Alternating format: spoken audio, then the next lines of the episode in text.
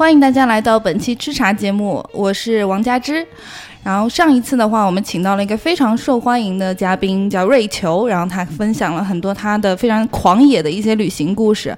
然后当时他就跟我们说：“他说你们觉得我的故事就很狂野了吗？”他说：“那你们是没有认识我的朋友 Megan，然后说他的故事更加奇怪。那所以这一次的话，我就把他们两个人都请来了，啊，跟大家打声招呼吧。” Hello，大家好，我是上一期的嘉宾瑞秋。然后我这一期带来了我们这个 野野女二人组，刚取好的，然后真正的野女本人 Megan。大家好，我是 Megan，江湖人称亚非拉一姐。亚非拉一姐，嗯，很狂野的 title。所以那个之前那个叫什么瑞秋跟我们说，他说如果他自己要跟 Megan 相比的话呢，他就是休闲野女，然后 Megan 是真正的狂野野女。嗯，那那就具体狂野在什么地方呢？就在本期的节目中见分晓。先先讲一些我大致了解到的，就首先她是亚非拉逃货一姐，嗯，然后去过很多嗯各种去过八十几个国家是吗？嗯，对，然后也其中有一些非常小众的旅行地，还有一些战乱国家之类的，就真的危险。嗯，对，就是。拿命再去玩那种，要钱不要命。对，那你基本上以前就是疫情发生之前啊，你大概一年有多少时间是花在旅行上？你应该问他有多少时间是在国内的。对，我在国内的时间其实特别少，就是基本上一直在飞，所以说每次朋友跟我约见面的时候，就是约不着，嗯，只能只能约一个星期之内的那种事儿，嗯。然后呃，我一般都是比如说出去两个月，然后回来待个五天，然后又走。或者再出去再一个月，然后回来待个两天，再继续走。所以家里面就基本上像一个那种，主要是为了收拾行李的一个地方，嗯，就一个中转站。那你是大概从什么时候开始就是这么频繁的旅游啊？呃，从最早十九岁吧，十九岁可能在国内玩一下，然后呃也是跟跟大跟大家一样去一下什么东南亚呀那种，然后呃二十二十二岁二十三岁的时候。去了，就是当时失恋，失恋，然后就一气之下我就去印度，然后去完印度之后，去了吧，又然后就一气之下又去了埃及。当时挺长的，对，挺挺长的。然后到了埃及之后，刚当时赶上那个埃及革命，嗯，就那边正在闹革命，所以就是被困在那儿，相当于，然后。在埃及，到了埃及之后，它像是一个那种非洲大陆的起始点，就会遇到很多那种旅行者。当时其实从来没有想过要去非洲，然后遇到他们之后，就发现原来去非洲其实不是那么难的一个事儿。以前觉得去非洲好难啊，可能得什么二三十岁，然后特别有钱或者特别有时间才能去。然后到了那儿就觉得，那我都到一都到了那个北非了，我那我为什么不往下走一走？嗯。然后我就一走就走了十个多月，就从开罗一直我是走陆路，就是一直穿非洲，最后穿到了开普敦，就大概跨越了十一还是十二个非洲国家。然后从从那个时候开始，可能非洲去完了，然后就开始去什么南美洲啊，然后中东啊那些地方。嗯，后来加上开店。开店开始做阁楼之后，就是一直要出去进货，然后自己加上玩儿，所以每年在外面的时间特别多。嗯，那你当时在非洲的时候有发生什么有意思的故事吗？哦，我最早去非洲的时候，那个时候其实没有什么那种呃开店的什么想法，那个时候还比较其实还挺迷茫的，因为就是特太爱玩了，然后又不想上班，也觉得自己想干个什么。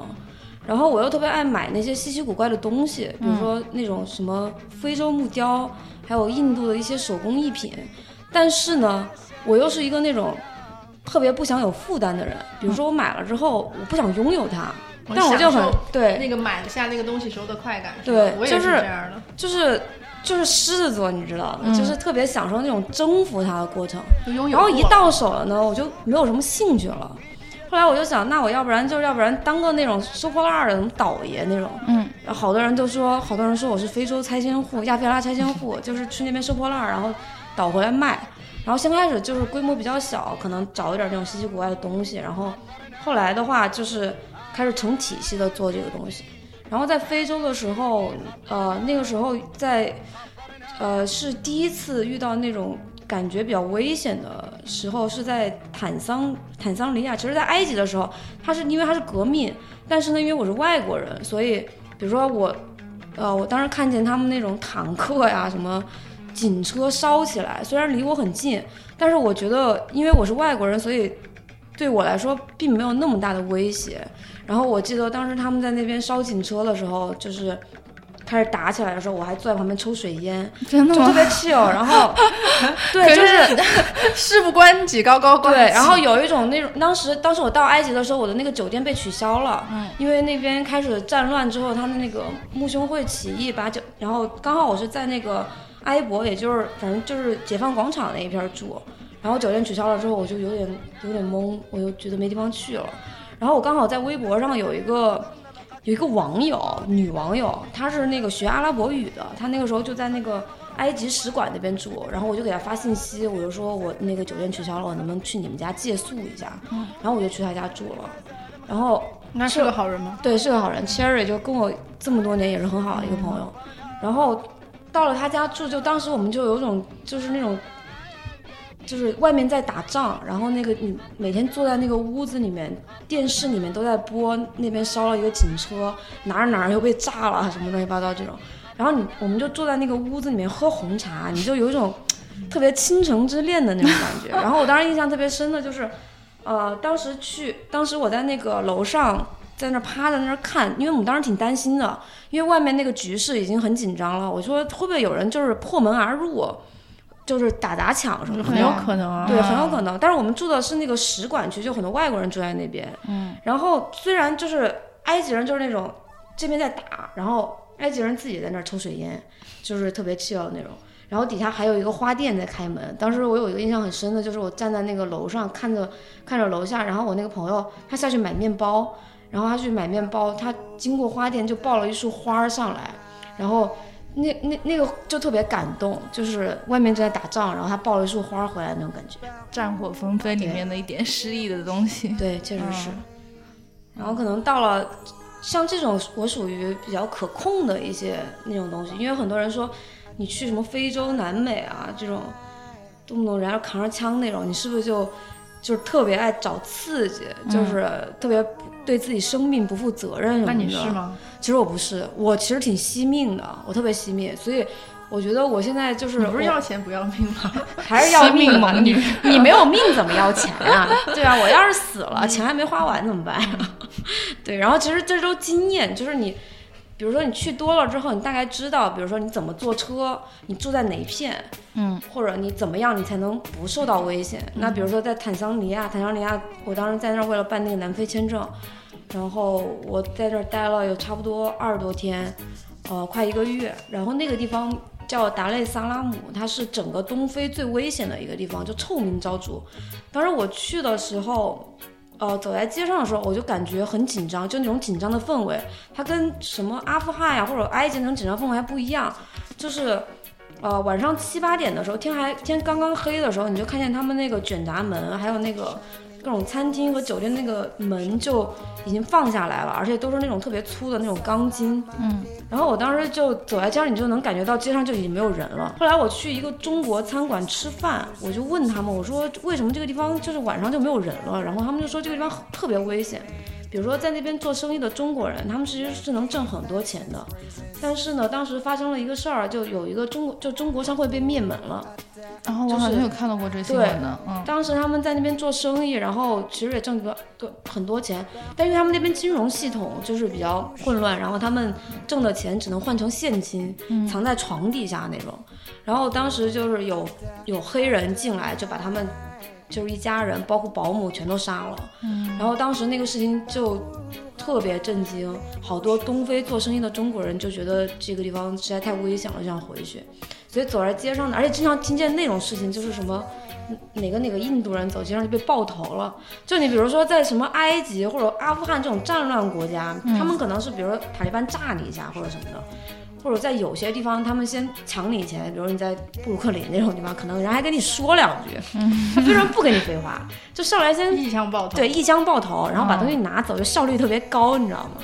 然后我当时跟那个呃，我但是我当时想查了之后，我就是为了安全，我不敢住酒店，因为酒店的话，那个他们知道是外国游客住的话，他们就知道可能外国游客比较有钱，嗯，然后就会很危险嗯我当时就住在那个 YMCA，就那种教会，然后很多人都住在教会。然后当时在那个地方待二十多天，每天就是白天在那个教会教会里面住住那种床位，那个床位可能一天才六十块钱还是五十块钱这种。然后就是各各个国家人住在一起。那他那那么危险，你你就那边玩啥呢？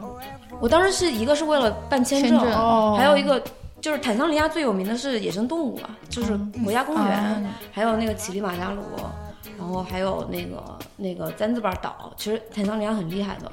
然后，但是当时当时那个首都就是非洲就是这样，就东非越是大城市的地方会越危险。然后我当时就一直为了混饭吃，然后我就老去找那种。呃，什么中国城建、中国铁建、中石油、中石化，因为就那边他央企们条件特别好，啊 他们有厨子，然后还有各种就是从中国运过来的一些吃的，然后我每天就去陪人家打麻将，我每天就去人家工地上打麻将将。换吃的是吗？对，然后技能交我没事儿干，因为我在那边待等签证很无聊，然后有安每天就是全那边对，很安全，也不安全。就我去的时候，他们就在那个工地上，然后有一天晚上太晚了，我就没有走，我就住在他们那个板房里面，板房里面他们。走那个晚上的时候，他们就给了我一个那个很粗的钢筋，然后把门抵住。我说这是为了什么？他们就说前段时间就是有人经过这个，就是到他们工地上，就是往里面吹那种类似于迷魂药的那种我东西，妈呀我的妈呀！然后人就晕过去，就把东西拿走，然后还给我看那种监控，这应该算是最轻微的他当地的犯罪方式了，就是，就还好，不最最温柔的对，就很好，就是已经很尊重你了啊那种。然后他们比如说每天会，他们那边非非洲人的那个工资是周周薪，就你嗯每周要给他结、结的嗯结工资。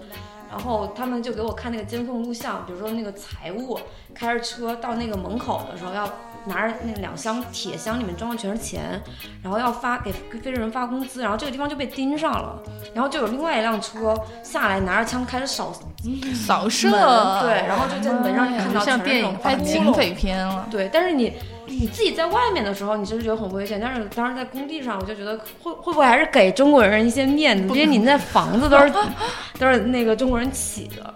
反正就是坦坦对那个坦桑尼亚就是一个比较危险的地方。那我问一个非常普女的问题啊，那你你为了办签证，你为什么不能就是可能先去一些比较安全的地方，然后等到签证差不多办完了再回来啊？哦，那不行，不行啊，因为因为一个是就是当时我还挺早的，可能嗯一三年、还是一二，那个时候护中国护照真的不好用。嗯，就是现在，比如说像我们咱们现在去美国、去欧洲都很方便，就随便去。但是当时就是你你就会感觉到你的这本中国护照 在非洲都不好用。嗯就是如果说我从中国，当时我要从中国直接去什么纳米比亚、赞比亚。包括就是签证会非常麻烦，包括南非，就你要准备很多资料，嗯他可能只给你很少的停留天数什么的。为什么很多人他们要从那个呃，比如说开罗走到开普敦，从埃及走到南非这条线，就是因为也有一个原因，是因为为了办签证。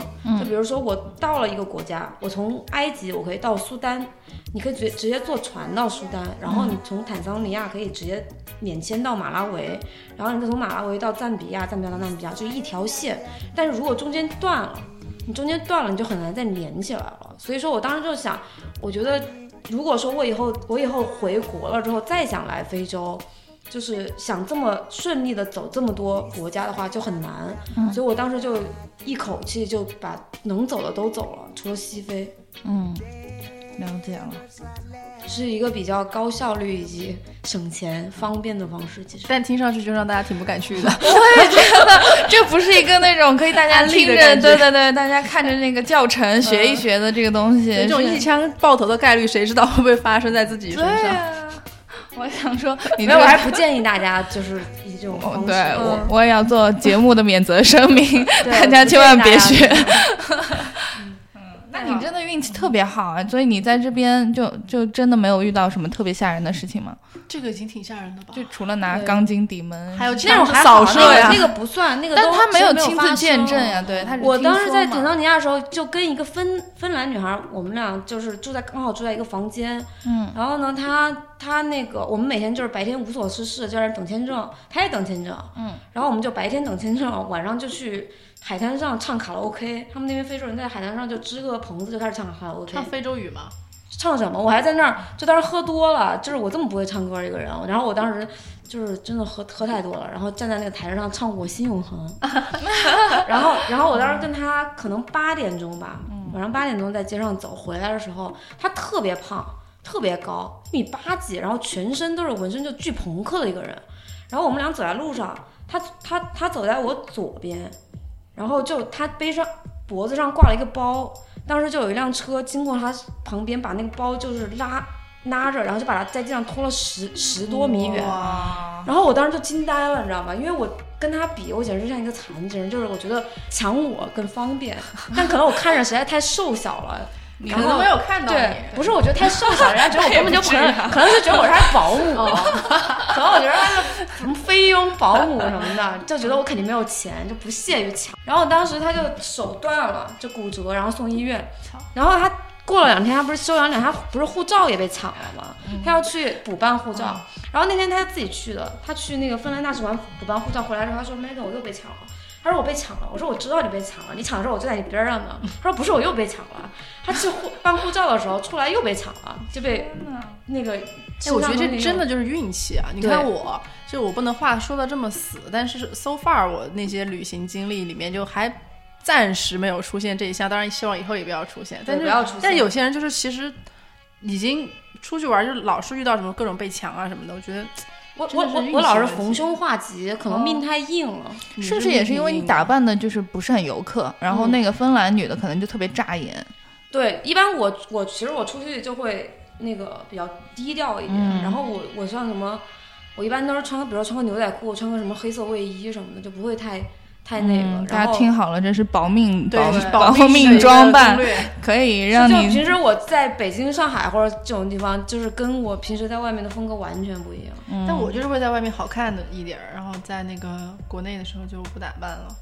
你跟我就是完全。我去的是安安全的地方，对，没有在没有去那么飞的地方。就我一般就是出去的话，我会就是尽量就是。掩盖自己的性别特征，嗯，而且我觉得，我我也分析过一个原因，就可能，比如在非洲，他们的身材，非洲人身材特别好，就是那种前凸后翘，嗯，特别丰满。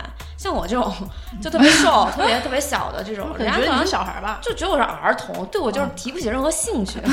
对，可能是在印度那种地方，他们可能还对我有点兴趣，或者在南美，墨西哥人他们对我有兴趣，但非洲人就感觉我是一个儿童，就那种 营养不良。营养不良，但你但你这样说的，大家感觉都不太敢去非洲了。没有，我是很推荐去非洲的。非洲是一个特别值得去的地方。就一梦一梦不是去过非洲吗？嗯，对对，他不是说那是他快乐老家吗？对，就非洲，他的真的能玩的东西特别多。它其实就是它除了有那种，就大家包括我做阁楼或者做那种亚非拉文化或者第三世界文化，其实我也是希望能打破。打破大家对亚非拉一些那种偏见，偏见。你不觉得这两年开始，就是那种非洲的一些那种具有当地文化的器具，在国内一下子巨爆红了嘛？就各种什么瓦比萨比风格的民宿里面，都是放了各种什么非洲木凳子，然后摆件儿，然后乱七八糟的，就突然开始有了，而且好像是一个什么象征，就是而且那个还因为不便宜嘛，所以就是一般是贵的地方才会有。对，因为我觉得这个是就是经济发展的一个。就必然，因为就是特别是那种资本主义发展到一定程度之后，比如说之前毕加索，他可能先开始一直学院派，然后突然有一天玛丽斯给他拿了一个非洲木雕，然后他那个时候就在就是有一个瓶颈，他不知道怎么创作了，然后他突然看到那个非洲木雕的时候，他就整个刷新三观，然后开始创作立体主义。嗯，就是你你看到很多那种，比如说我我为什么我也去很多什么像。巴黎这种国家 没有冒犯你的意思，没有冒犯你的意思。欢迎 this，对，就是什么纽，就是纽约、巴黎、东京这种但是就是我，因为对我来说已经太习以为常了，然后其实对我来说感觉跟在北京冲击不大，嗯，没有什么区别。就是我，比如比如说我去欧洲或者去美国，我不会觉得出国的感觉，我就那种就是我本来就是一个很有行动力的人。比如说我今天呃决定晚上可能要去巴黎，我真的就是当天晚上就订机票，第二天早上就走了，就是跟那种就从北京到上海的感觉一样。但是像亚非拉，你会觉得还是有一点征服欲，因为它有困难在那儿，然后你有很多事情需要解决。嗯，比如说你需要，你坐车的时候你需要跟人讨价还价的。嗯，它的所有的交通系统，它的公共交，它没有公共交通，很多地方没有公共交通。然后你你住酒店，你也是需要对比，然后需要一些。当然你也有人，比如说去非洲去以那种很野奢的方式去玩儿，然后非洲有很多特别好的酒店，呃，那是一种方式，就是可能，但是它可能不太。能接触到很深入的非洲，嗯，就可能你到了当地，然后到了首都，然后一个飞机就直接把你接到国家公园。对，现在就是两极特别特别两极分化嘛，要么就是特别奢的那种，要不就是特别像接地气我就是什么都想要那种，就我可能今天这两天在住那种 YMC 那种六十块钱的床位，嗯，那我也可能第二天我又去国家公园住一个非常好的那种酒店，就我就觉得就得有选择吧，就什么都想要，什么都体验一下。我那天好像看那个小红书上有一个国内的酒店完完美复刻了非洲的那个很有那个长颈鹿对对，哦，我知道，这次他们还在说，就养了两个长颈鹿，然后就特别。但那种就是深造出来的一个环境，跟它原生的那种环境肯定不一样，差别很大的。对，嗯，这种不自然，但是很符合国内的这些人的需求。而且最近也出不去嘛。是的呀，对，而且非洲非洲，我为什么选去亚非拉？就是你会感觉，就是你没有什么旅游的感觉，嗯，就是你比如在国内，或者说呃在。包括欧美的一些国家，你去到一些景点，你是有一个明确的景点的概念的。比如说，你需要有一个售票厅，然后你要买票，嗯，然后你要进去怎么能有可能有一个 shuttle bus。但是，比如说像非洲有些很多地方，那个国家公园，就大家首先也没有那么那个，就大家很多人对非洲的误解是以为到了非洲就是满大街都是跑着都动物，就走两步就能看见狮子，其实不是的。就你也是要去国家公园里面，然后而且去还挺贵的。比如说我当时。一二年的时候，你去那边可能，你以最差的条件都得那种三百美金一天，那可能三天起、四天起这种，那现在可能更贵。但是你不会觉得你的那个人跟那个自然有那么大的分隔，就是没有一个东西把它围起来，然后你需要进去怎么样？它可能你你开着开开车开着开着开着就有一个小房子，然后你。付一个那种门票，然后你就进去了之后，就你不会觉得你好像到了一个景区，因为它太大了，嗯，它整个太大了，所以你就感觉你好像到了一个那种全新的那种地方。嗯，那你在非洲，你最推荐大家去哪个国家呢？哦，我觉得，嗯，还挺多。对于初级那种旅行者来说，可以分分层，就对。小对大家对大家对非洲最大的误解就是觉得非洲是一个整体。就你看，大家聊非洲的时候就会说非洲，但其实非洲非常不同。比如说，我觉得大家最最多的可能去北非，北非去的是最多的，因为现在不是很多人去摩洛哥呀，可能去一下埃及什么的。但是北非、东非、西非、南非是。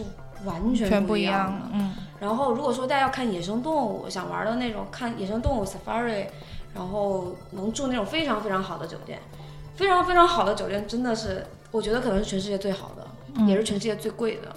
因为非洲很多人觉得非洲很便宜，其实不是的，非洲特别贵。非洲比我去冰岛、去北欧三个国家都要贵很多，因为它的很多所有的东西因为不发达，所以它所有所有东西都要往里面运。然后它没有自己的那种制造业什么的，所以所有东西都是进口，非常贵。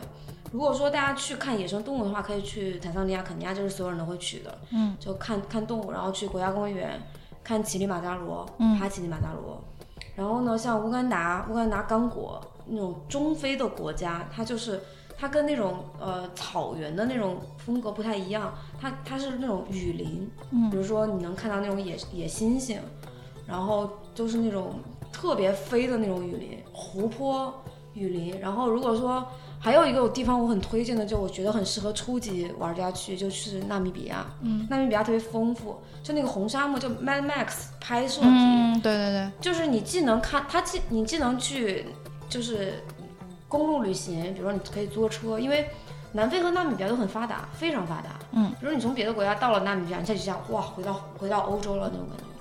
然后它有非常成熟的租车系租车系统，然后有非常成熟的那种国家公园，你可以在那边租一个车，比如说六天七夜、七天什么八天九夜，反正乱七八糟这种。然后你去了之后，它的线路也特别成熟。然后你在这一段时间之内，你能看到特别丰富的地貌。你既能看到那种红色沙漠，然后还能看到大西洋的那种黑黑黑色沙滩，有点像冰岛那个沙滩，但是那个上面全是尸骨，它都是一些远古的尸骨。然后你还能看到，你还能看到野生动物，野生动物也特别丰富。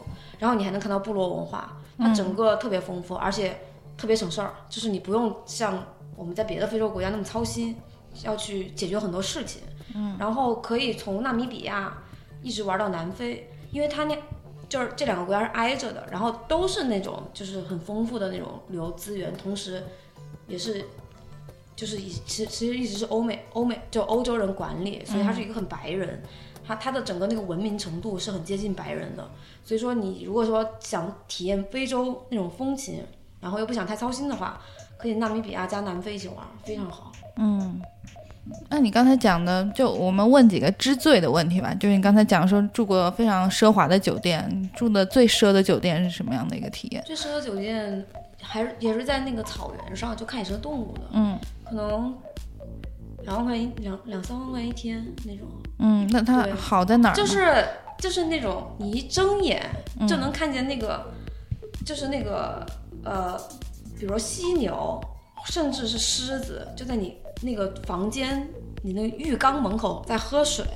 就还有一个那个动物水塘，我之前写过一个那个关于动物水塘的，嗯，然后就是你那个酒店就是面朝着，而且你是要坐直升飞机进去的，哇，对。这么奢，然后就是你，而且它的房间特别少，很难订。嗯。非洲非洲的那个好酒店非常难订，因为它的那个国家公园里面最好的位置就那么几家，嗯。所以你要提前可能一年订很久。所以你当时就是提前一年吗？对我提前很久哇订，嗯然后因为我每年都去嘛，然后我就当时想我也没住过那么好的，然后我就想住一下。嗯，所以你觉得是物有所值的？确实物有所值。然后呃，因为那个你每次玩的，比如说你你的选择其实很多的，嗯你有那种你可以住那种呃青年旅社也可以。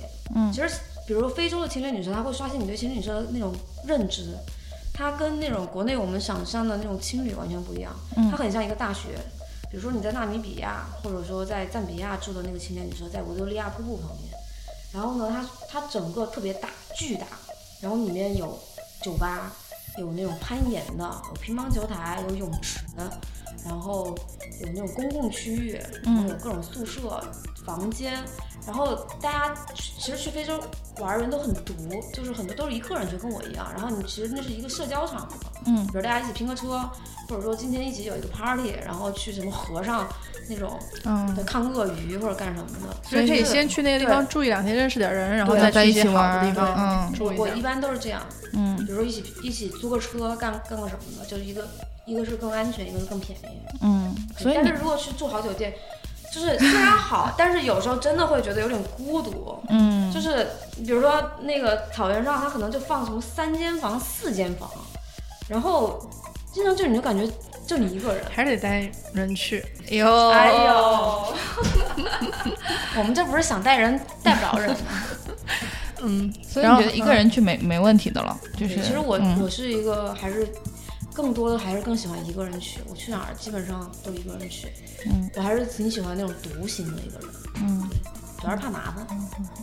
没有说还有什么最啊就是比如说还有什么，就是自然风光最好，自然风光最好，那我心目中肯定还是非洲自然风光最好。不是非洲哪非洲的非洲哪儿是吗？我觉得南非也不错，南非的，呃，南非的自然风光也特别好，然后也其实特别省事儿。嗯然后呃，埃塞俄比亚也很值得去。埃塞俄比亚也是一个我觉得除了南非和纳米比亚之外，大家可以考虑去的一个地方，因为呃，首先它很大，它面积特别大，然后它的地貌也很丰富。它是埃塞俄比亚是就是呃有一个就是说法，就是它是人类发源地嘛，所以你在那边能看到那个。呃，很多部落文化，然后比如说河谷里面的，你能看到巨多部落。埃塞俄比亚是你能看到最多部落的地方。你可能去到那个那个奥姆河谷那边，你可能一个星期你能看到十十几二十个不同的部落，就那种原始部落。然后它有一个火山是活火山，你可以看到岩浆，嗯然后需要爬火山。那不是随时会喷发，是活的火山，它是活火山，但是它没有喷发，但是我当时被热死了。就会随时随，但它是有那个几率是会就是一个概率的问题。对，那你真是命大，还是冒险。没有，我觉得还挺多人超大的挺多人嗯去的，但是就是太苦了，我我是绝对打死我也不会再去哈，因为太辛苦了，要走很长时间。你就是你你不徒步的人，你是徒步的人吗？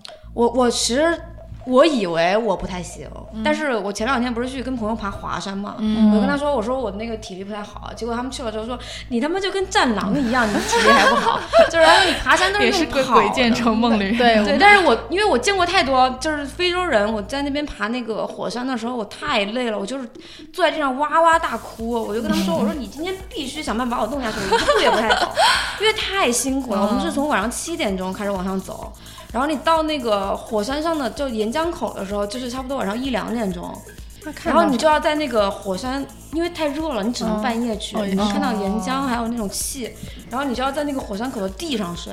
那也不能半夜拍照还。下雨了。你想的都是什么呀？对，半夜还下雨了，然后下雨，然后你要在早上可能四五点你要往下走，哦就走巨长天六个多小时，人会崩而且那。个路它不是那种有路的路，嗯，都就是野路就是那。种特别坑坑洼洼的石头，火山石，很辛苦。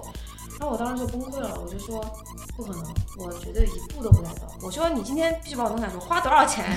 报警，你就跟大使馆说我要死在这儿了，你们发展一下那个外交手段，反正你不管，反正你们今天要是不把我弄下去，我就死在这儿，你们这个就是外交事故了。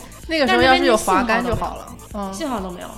然后，然后我当时就真的是走五分钟，歇十分钟，他们就这么不会走了一天抬着你吗？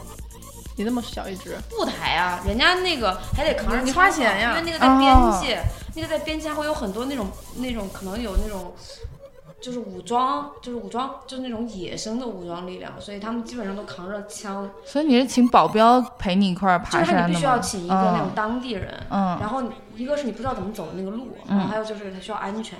但是我当时这么累的情况下，人家是光着脚走的，就是飞如履平地 人家习惯了呀所以我对我的这个体力，我是这个认知可能跟非洲人然后后来就跟朋友说，我说我其实很弱，我是一个弱鸡。然后人家见我之后说，你他妈根本不是弱鸡。我是有一次在泰国的时候，也是去参加了一个什么那个当地的项目，然后我一就我一个中国人和一帮澳大利亚人，嗯，特别可怕。你知道澳大利亚人他们可能生下来就会那个爬山对了。然后就是他们就是健步如飞，然后就是如履平地，然后我就跟在后面特别累，然后但是我又不想丢就是中国人的脸，战哎狼战狼，我也是我面不改色，你知道吗？嗯我就是看起来面不改色，但是其实就内心已经不行了。然后他们问我你你你还好吗？然后就是没事儿没事儿，然后就就用了我最大的力气在死命跟他们，就是至少让我就让他们还在我的视线范围以内。他们走的真的太快了，一个个牛高马大的，然后我就对，我特别惨，然后但是我还是就做到了，还是跟他们步伐尽量保持一致，然后完成了整个项目，然后就为国争光对为国争光。我当时也是，我当时在非洲玩的时候，我就遇到两个嗯，就一直跟我拼车了，就是两个澳洲人。嗯，然后他们特别，其实他们种族挺歧视挺严重的，他们就老他我们就天天吵架嘛，就互相互怼，然后他们就动不动就挺挺挺歧视的，就经常叫我们那种 yellow country 这种，假的 over 是不的，是？然后当时我跟他们，一个是在坦桑尼亚的时候，我们就是刚好一辆车去看野生动物，然后外面有一个狮子，我当时还录了视频，打赌一百美金摸狮子，然后我就摸了，嗯，然后当时那狮子怎么样？就是是公狮，就是那种有毛。然后我当时还录了个视频，后来被那个就是非洲的青山，我不知道你们知知不知道，不知道就是一个央视的一个在那边拍摄野生动物，后来看见把我骂死了，说你你怎么能这样？就是这个行为太，大家不要模仿啊，这个我特别后悔。又是一个错误示范。这个 特别幼稚，但是我当时真的是为了那打赌一百美金，我就去摸狮，摸了狮子之后，我一摸完它，它就把就是我伸手出去摸了它一下，然后它就咵就反反那个，然后整个我们那个，但是我录的时候那个手就啪就掉地上了，就整个晃的，太危险了，挺危险的。然后没有人敢去关那个窗户，你知道吗？然后。我们最后用那最后就是那个澳洲人，他胆子比较大，他就把那个窗户关着了。然后还有一次在那个乌干达，乌干达还有一个湖，它是非洲最深的一个湖。然后当时有个人在那儿搞了棵树，就大概七米高，搞了一棵树，就你需要先爬那个树，爬到那个树上，树上面有一个台子，那个台子可能就反正很小一个，就是三十厘米左右。然后很多那种白人在那儿跳水，从上面跳下来。然后那个澳洲人就说：“你你你们这种就是亚洲鸡，就 反正就说特别特别严重，就是肯定不敢跳。我跳了，你给我多少钱？然后又是打赌，可能一一百还是两百，我忘了。然后我就上去跳，其实我特别恐高。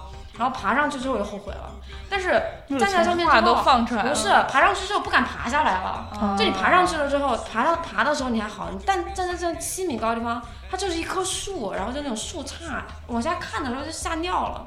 我在上面蹲着，蹲了大概有四十分钟，我也不敢下来，跳也不敢跳，我下也不敢下。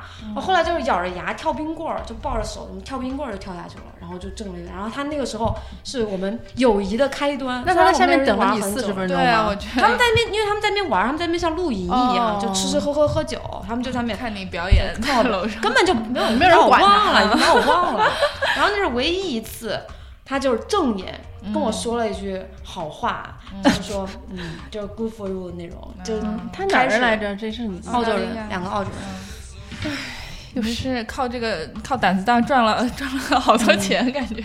我就是我就是特别不不跟人打赌，别人说你，我就是你觉得你不行，我说那你就觉得我不行呗。那他知道狮子是争强好胜，就是赢最重要，一定要赢面子。我就是超级输得起的人，就是一起出去玩游戏，玩什么国王游戏或者是真心话大冒险啊，然后别人说我说我不玩，然后他说你玩不起，我说我就是玩不起，就是我我我你把话这个撂这儿了，他也不能再接什么。对，我要学习这个。对，真的。一下子就路全堵死了，但我没你这么狠的。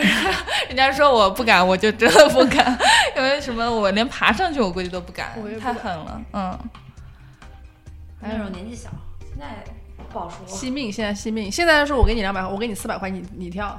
那现在可能这个价码得上上扬一下。我本来还准备了其他几个问题，什么最危险经历啊什么的，然后什么最窘迫经历，我感觉刚才全给说了。但最危险经历，我觉得还是阿富汗。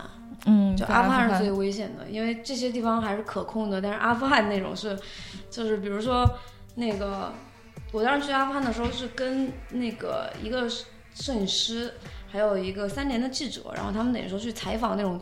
总，因为本来阿富汗这种地方也不好去，也没法去。然后他们是去采访那个当时的那种副总统还是什么的，反正就是那种战战地的那种。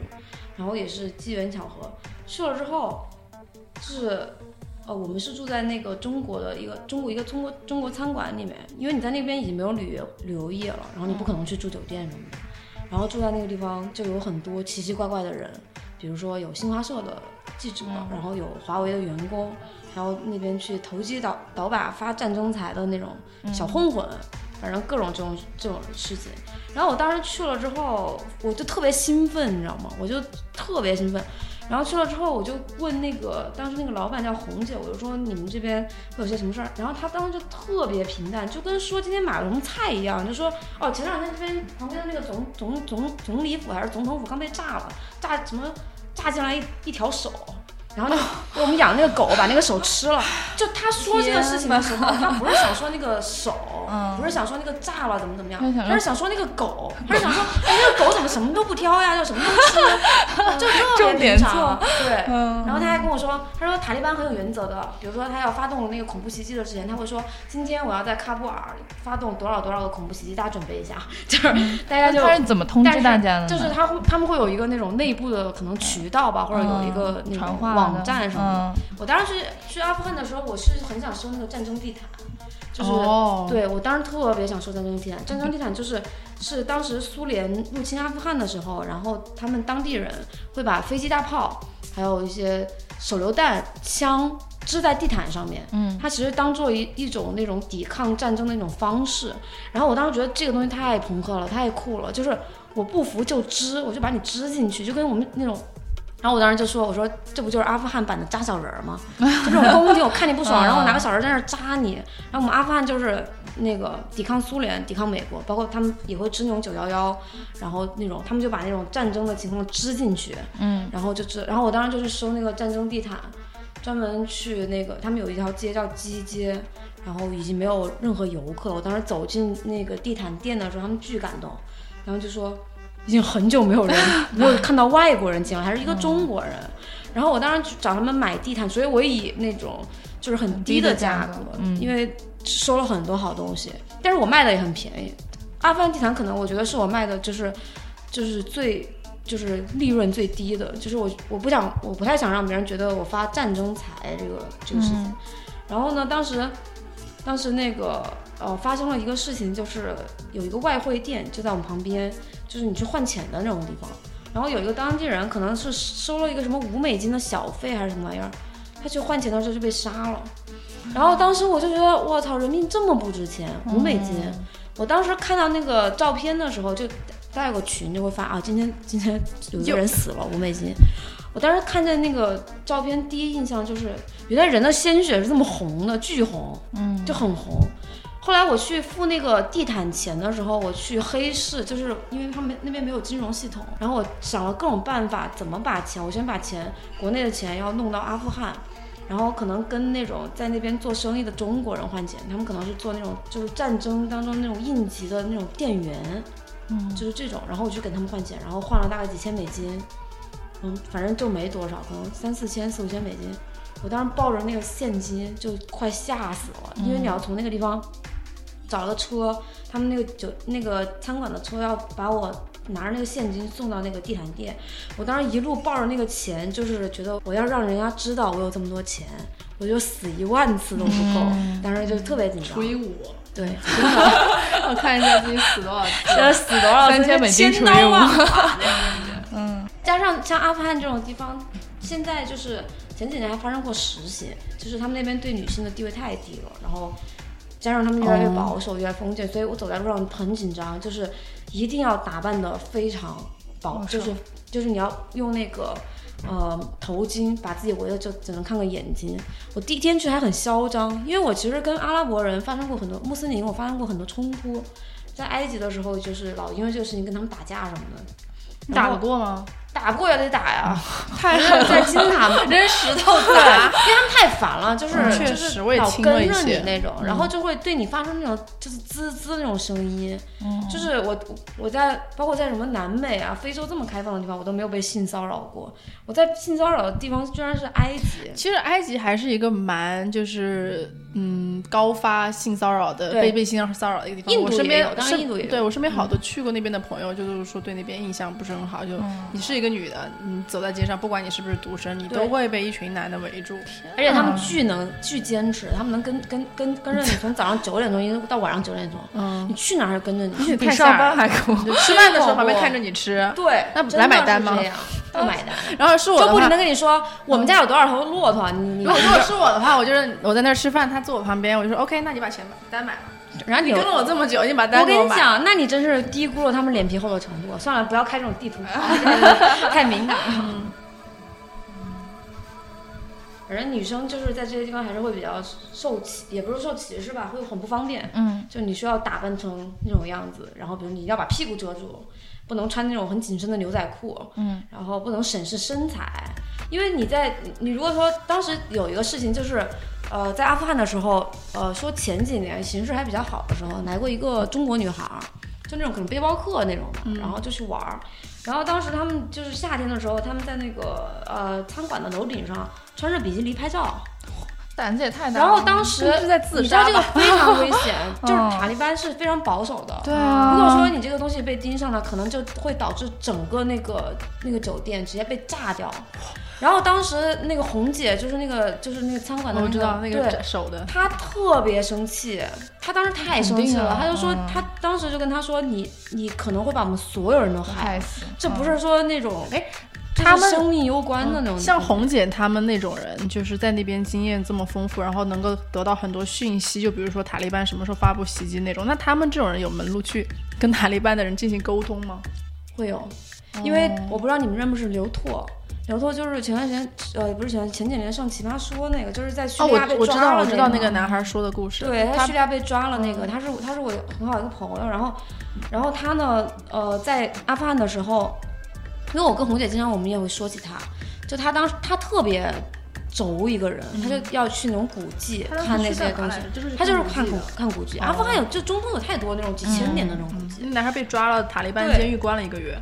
那儿对，不是，那是在那个叙利亚，在叙利亚他被那个就是伊斯兰国，可能伊斯兰国关的。然后他在阿阿富汗的时候也是，当时他也他也挺那个的，就是让他不要去，非要去，他就是那种轴。嗯，然后当时他去了，然后红姐说，她说当时看着，她觉得挺感动的，就是她是毕竟是为了那种自己心里面的那种憧憬，跟那种拍那个比基尼照片的又不一样。对，而且她不麻烦别人，她自己去了之后，她早上，当时红姐给她找了辆车，然后当时她在那路上就被塔塔利班抓了，两天没有信息，没有消息了。嗯，然后红姐就去联系，然后后来知道她被。哦，是政府先看是政府军抓的还是塔利班抓的，我忘了。然后就红姐她会有很多关系，然后就就把她救出来。红姐好厉害哦！红姐她是一个憨憨的一个东北女。要请红姐上吃。她在她在阿富汗，然后她现在还在阿富汗。太厉害。就特别憨憨的一个女人，然后好像是离婚了之后，然后就去去阿富汗，然后现在还想去也门，去什么索马里。她在那边干嘛？开餐厅。开餐厅。其实中国人在那边，你在这种战乱国家是很挣钱的。但是他们也倒不是说为了挣钱什么，就他们在那边待很久了之后，他们其实可能跟国内的生活已经脱节了，然后他们在那边是很有满足感的，然后他们已经生活的很好了。嗯，对，奇人奇人。对，而且我觉得他们是也是一个那种信息通道。对啊，他能收收集很多，比如说有什么人来到，他能联系到那些，对啊，那些所有人，所有人都住他那儿呢。对，嗯。大家觉得像一个大家庭一样，嗯，好奇妙啊，这些体验都。你讲讲印度，印度就是印度，我去的最多吧，就是，嗯，因为他很多货就是在那边的，包括我跟他认识是，呃，我当时是有没有共同好友介绍我们认识嘛，然后后来我就去了他在北京当时的一个仓库，放了他一堆一堆就是到处淘来的东西。然后当时他不在，然后是他一个特别得力的当时的一个助手还是店员在，然后我就买了一个那种印度他带回来的东西，就是没有人会买的那种东西。嗯，然后对，然后好像我买了过后就开始有人买那个东西了。现在已经没有了，就最后一波。但我买的时候就是那什么没有人买，那是一个就是长得像一个电风扇，电风扇一样木头做的一个像电风扇一样的东西，就那个，而又不能转。对，就是你不知道它是干什么，但是我就经常收这种很怪的东西。对。然后只有他是第一个买的，只有第一个买。后来有好多人，后来那个玩意儿卖的特别好，现在已经没有了。因为他们当时就是放在那儿，其实大家不知道是拿来干嘛的，然后也不知道就是自己能够用来做什么。然后当时就是觉得真莫名其妙，但是又。那种有一点喜欢，然后我就买回来，因为我放放我店里了，然后我就可以拿来挂一些首饰，然后挂一些那种什么丝巾包包之类的。然后，然后他就是好像以这个方式就去拍了一个照片，就告诉大家可以这么用。然后大家哦可以这么用啊，然后就都买那个东西它是之前印度人就是古印度人用来是一个水车，就那种水风车。哦。然后他们把那个水风车锯下来，底下安了一个那个就是木木架，把它立起来。然后后来，那个殖民殖民时代，他们放在那种很好的酒店里面当毛巾架，对，他说反正挺挺有意思的东西，还是有一个实际的用处的，它设计出来。OK，所以你是木头电风扇带货大王，对，莫名其妙的。那时候连他面都还没有见到，然后就先见到他的东西了。对，然后就是他是这个是他去印度淘了某一些奇怪的东西之一。然后印度算是我们很大的一个供货地。对，然后当时我看到他店里，就是因为是朋友给我介绍这个人嘛，然后我就他又给他的店给我看，然后就去看他的店里卖的东西。就除了一些就是小物件以外，有很多巨型物件，就包括那种门柱子。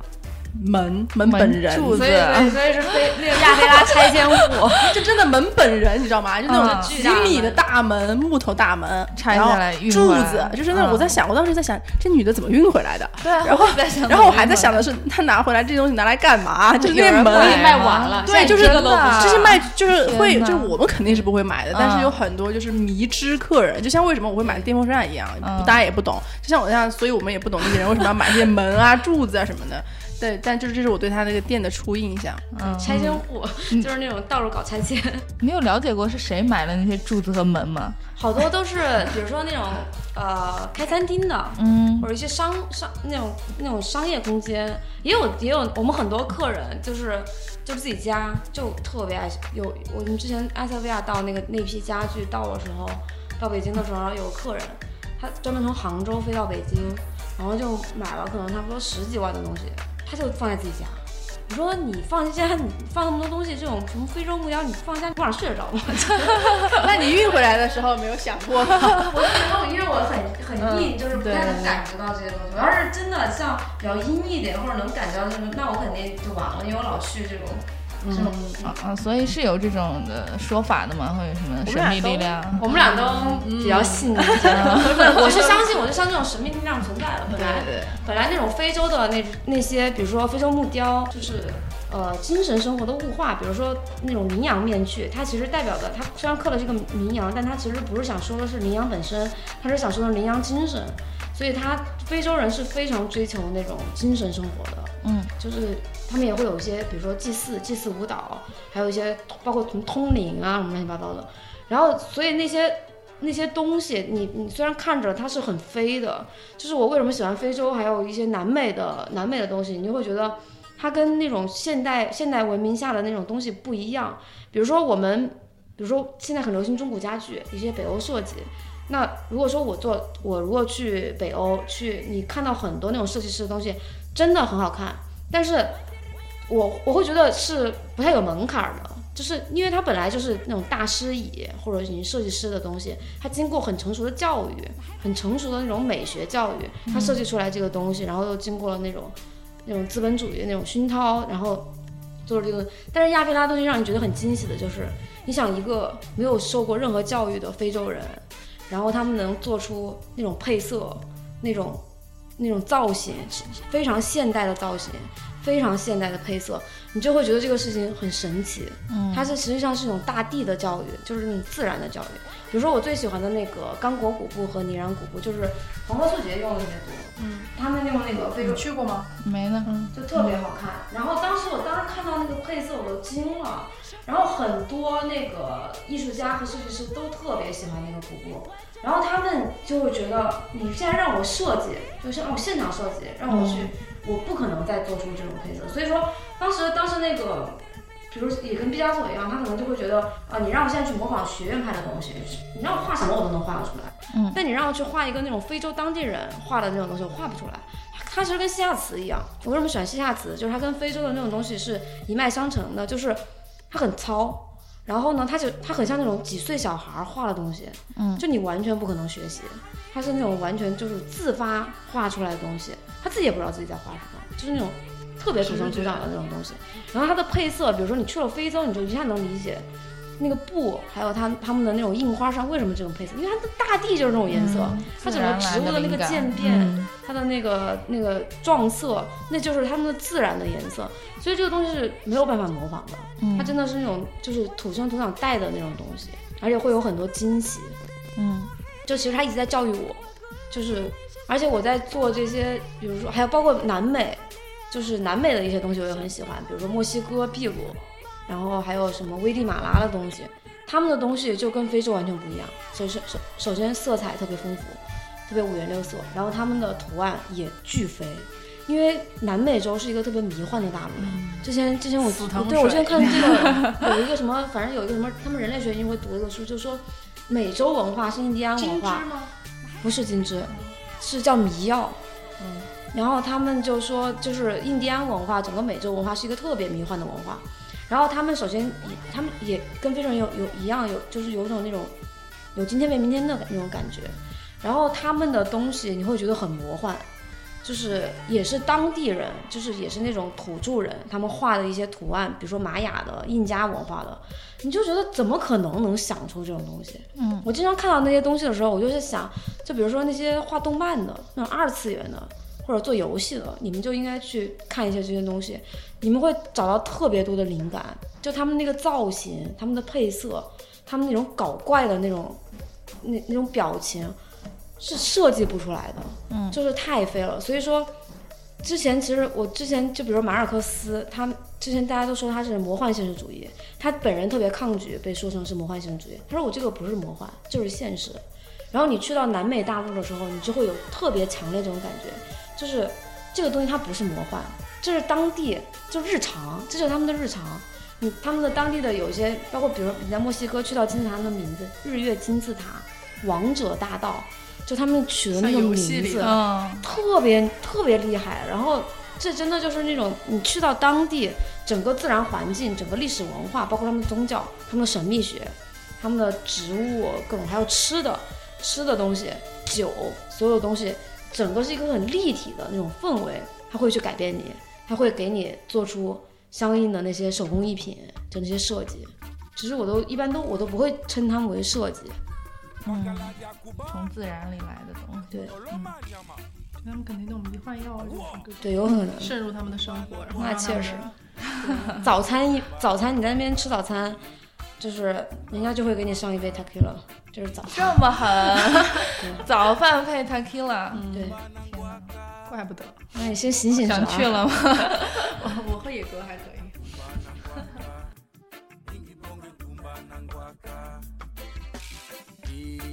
Nati,